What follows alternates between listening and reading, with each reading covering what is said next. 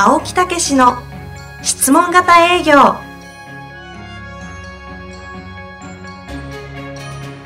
営業それは商売の原点。トヨタ大阪ガス生協などの営業マンも実践。2万人を超える営業支援を行った青木武氏が営業の真髄を語り尽くします。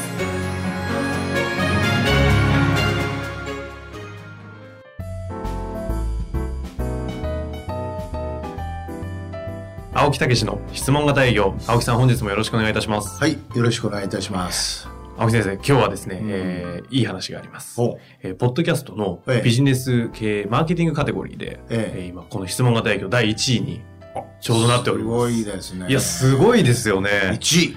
まだ第4回目の配信だったんですけどこの収録時点。えすでに今1位で。びっくりです。ずいぶん私が自分一人で聞いてるのが良かったですからね。私も結構聞いてますね回数稼ぎて。我々の刷り込みで 回数稼いでんじゃないかとまあ引き続きちょっとこのままね上位取れるそうね。ただ、あれですよもう本当日に日にひ増えてっているので、えここからどのくらい行くのかなっていうの楽しみですね。なるほど。まあ、いいお話をできるようにね。そうですね。えー営業マンの応援になるように頑張りたいと思いますね。ぜひとも日本の営業を通して何かをするということで、あの、はい営業マン活性化させたいなと。そうですね。引き続きよろしくお願いします。はい、お願いいたします。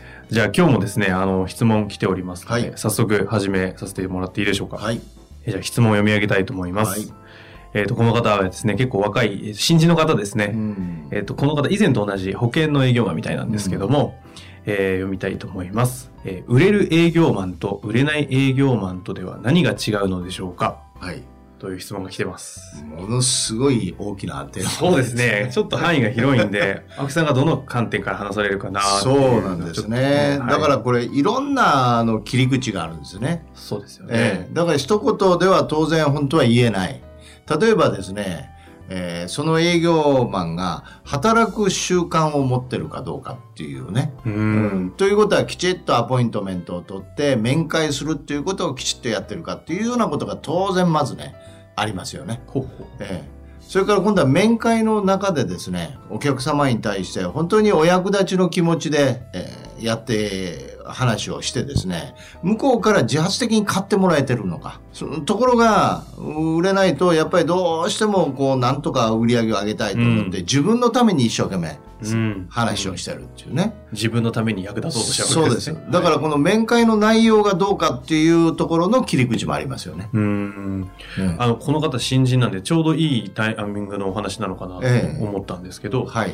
一番初めに今おっしゃってたのが、働く習慣、ええ。ここちょっともうちょっとこう解説して。働く習慣というのはやっぱりですねまあそれによって喜んでもらうっていうこともありますけどやっぱりその自分自身がそのは働くということを通してどういうことを実現したいかっていうね、やっぱり自分の人生というと大きいんですけど、まはいあ事実そうなんですよね。うんどういうことを成し遂げていきたいかっていうことが、究極働く習慣になってくるんですよね。働くことを通して、まあ、自己実現的なものそうそうそうどそううそう。なってなりたいええだから結み局自己実現っていうのはですね、自分のなりたいものになっていくというはいようなことですけど、その人格的なものも、はい。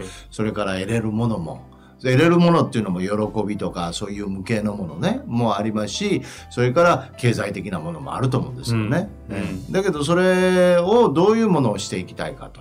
じゃあどうしないといけないかっていうことですよね、だからそこを本当持ってるかどうかなんですよね。なるほどですね。ただこの方、あの、新人で、まだ働いたことない方に、ええ。じゃあ、君はええ働くことを通して、そうですねどんなことを実現したいかって言っても、なかなかこう、まだ出ないそうそうそうそうっていうだからまずはね、あの、本当に人、人格を作るとか、その、本当にもう簡単には成功するとかう、ん。うん、あるいはそういう素晴らしい人間になっていくとかう、ん。うん、社会で活躍するとか、うんそういうことでいいと思うまずは、えっ、と、まあ、そのバクッとしてるかもしれないけど、なんとなくこんなイメージでいいなっていうようなところを、まず掲げてみる。そうです。。えただ、えっ、と、その時にうん。結構具体的な、もっとこう目の前の究極的な自己実現みたいなものではなくて、こううん。目の前のもうちょっとこう分かりやすい目標とかゴールとか、うん。なんかなんかそういうのもあ逆にないとえ、そうですね。あまりに社会のために大きくっていうとでかすぎてそうそうそうそう。だから、例えば、ば今年、今月、どうするかとうん、今月の自分のね、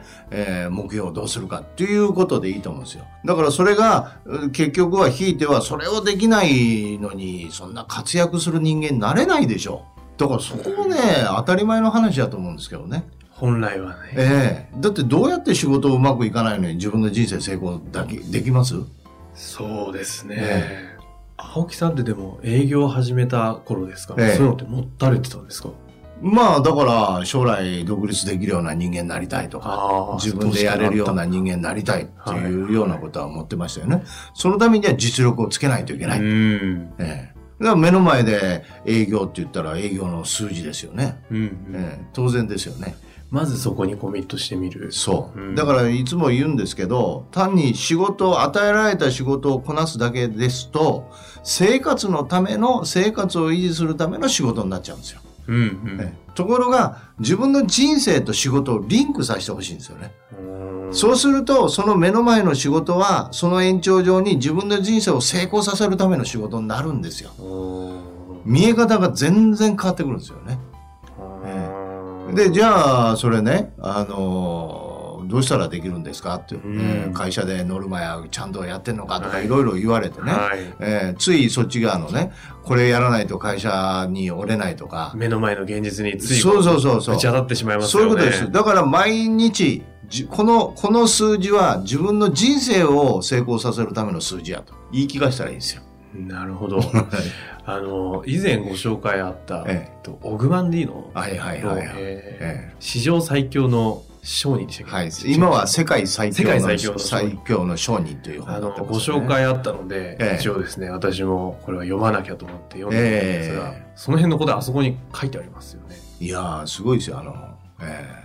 私自分の本よりあの本最近宣伝してますよ。そうですかいや、でもあの本、実はうちの、あの、私が一緒にね、こうパートナーで働いている女性たちも実は、青木さんの、ポええッドキャストに感化されて、ええもう今じゃ青木さんのファンになってしまって、ええ全然私の言うことより青木さんのポッドキャストの話聞かせた方が早いんですけど、オグマンディーノ読んでますよ。あ、そうですか。驚くほど意識変革してて、びっくりしてるんですけどい。やー、あの本はね、本当にすごいですよね。あの本で成功した人とかいっぱいいるんですよね。まあ青木さんご自身がね、そういうところ、そう、あれを結構読まれてたってそうですよね。ええだから、あの、あれの、あれを最近持ち出したのは、はい。例えば質問型営業で質問しなさいって言っても、3秒で質問に入りましょうって言っても、はい。その気持ちがですね、うん実はこう、ないんで、うん。お客様が通じないんですね。なんでそういうふうに答えなあかんのなんて言われちゃうわけですよ。うん。つまり、お客様のとこ行った時に本当に愛に満ちて、うん本当にお役に立ちたいという気持ちがないんですよね。今のってあの、この質問のところの売れる営業マン、売れない営業マンの、ちょうどまあ境目じゃないですか。ええそこ今ありますよね。そうそうそうそう。う。だからその気持ち作るとか、あるいはその表現をするっていうね。だからあの本うん本の中の文章を一生懸命感情的に読むっていうことをやると表現力が出てくるんですよね。感情的に読む。そうそう。だから、私はあれをリチャード・クレーマー、クレーダーマンとか昔音楽をかけながら、そのリズムに乗りながら、うんぐーっと入りながら読んでましたよ。最終的にはもうあの文章を読んで涙を流さないといけないですよね。そこまでされたんですか？うん、当然ですよ。あ、と、当然ですか当然ですよ。愚問でした。な、なぜかというと、あの、目の前で喜びがあると涙が出たりするでしょ。はい。感動したりするでしょ。ええだから涙が出たり感動したりすることが先にその文章で起こるっていうことはもうそのそういう愛にある場面が実現されるんですよ。それって面白いですね。ええつまり、お客さんのところに行って、えその、まあ、しょまあ、結局は営業はして物を売っていくええっていうことになるんでしょうけど、売る前の段階でおや、ええお客さんのお役立ちにして、お客さんがこう、喜びに満ち溢れているのを通して自分がもう愛に満ちたみたいな感覚を入れた状態で営業しに行くみたいな。そうです。そうするともうその時にスイッチが入っちゃうんですよ。そうするともう愛に溢れた目になり、愛に溢れた表情になってくるんですよ。多分もう存在の、お客さんからした時に見える雰囲気違うでしょうね。ということですよね。青木さんって今、ええポッドキャスト通してこう、お話、私今対峙させていただいてますけど、なんかこう、ふわっと出てるような、こう、風、風圧みたいなのが来るんで、だからそういうものなんでしょうね、結局は。あやっぱりね、あののそういうものを持ってる社長とかいうのはやっぱりエネルギー違いますよ、うえーんバイブレーションそのその人から伝わってくるものがやっぱり違いますよね。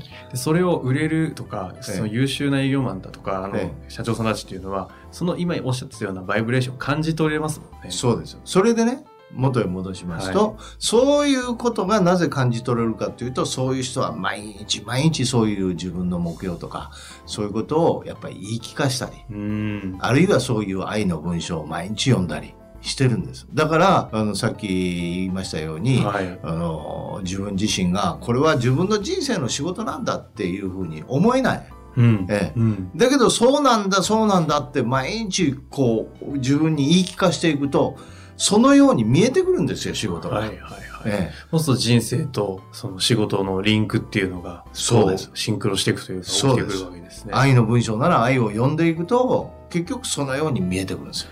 まあなので、オグマンディオさんのその書籍っていうのは一つの、それを得るための、まあ、やり方として、青木先生、こう、おおすすめしていると。そうなんですね。だから、結局何かっていうと、やっぱり習慣っていうことなんですね。ああ、働く習慣のところってそういう習慣というのがその人がどういう気持ちを持ってやってるのかどういう行動習慣を持ってるのか結局そこによるということですねうんこれねオグマンディーノの第一巻なんですよそうなんですか？一巻は習慣作りなんですよ実は。おあえ、私読んでるはずですけどね、習慣作り。第一巻、あ、巻物なんですよね、巻物の第一巻は。習慣なんですよね。あの、巻物、本の中に、一巻、二巻と巻物がこう出ていくんですけど、その一巻ってことですよね。そうそう。その秘訣はい。だから成功する人間の秘訣は習慣なんですよ、なるほど、働く習慣。うん、そして目標を言い,、はい言い聞かす。うん。うん。自分の人生とリンクさせる習慣それからお客様に対して愛を持つ習慣。うん。だからそういう習慣というのが持ってる、うん、それが、えー売れる営業マン。まあ、その習慣を持ってる方々っていうのは結局はもうそのいわゆるここの方の質問で言うと売れる営業マンが持つオーラじゃないですけど、ええ。そういうものを結果として得てしまうっていうことなんですか？そうですね。え得てしまうというか習慣そういうことが大事なんだということで習慣づけてる間に実は自分のものになっていく。だからその習慣というのはなんかずーっとせなあかんとかじゃなくてはい。ある時期を超えていくともう当たり前になってくるんですよ。これはもうそこを得た方でしかわかんない世界なのかななんてね。今ちょっと思ってうん。悲しくなりましたけども。いやいや、今からです。そうですか。今からです。わかりました。えあのこの方さあの最後にですね、ええ。青木さんの方からアドバイスありますでしょうか、ええー売れる営業マンと売れない営業マン。はいまあまあ、今ね、お話ししましたんで、習慣というのがポイントなんでね。はいぜひともその習慣を身につけるというか、その習慣をお繰り返していくと分かってくる。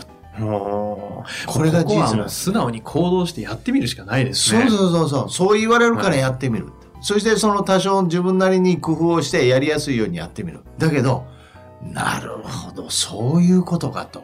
仕事と人生がリンクするってこういうことか。こういう感覚かと。感覚ですよね、多分そこはね。ええ分かり出したらもう締めたものですわ。その日が来ることを私は望みながら、ちょっと習慣。そんな遠くないですよ。あ、近そうですか。ええあの、3日三月さ3年って言いますからね。はい。ええまず3日、まず3週間というぐらいの中でもう分かり出します。わかりました。はいじゃあ、しっかりとこの方も、あの習慣づけ頑張っていただきたいなと思います。はい本日もありがとうございました。頑張ってください。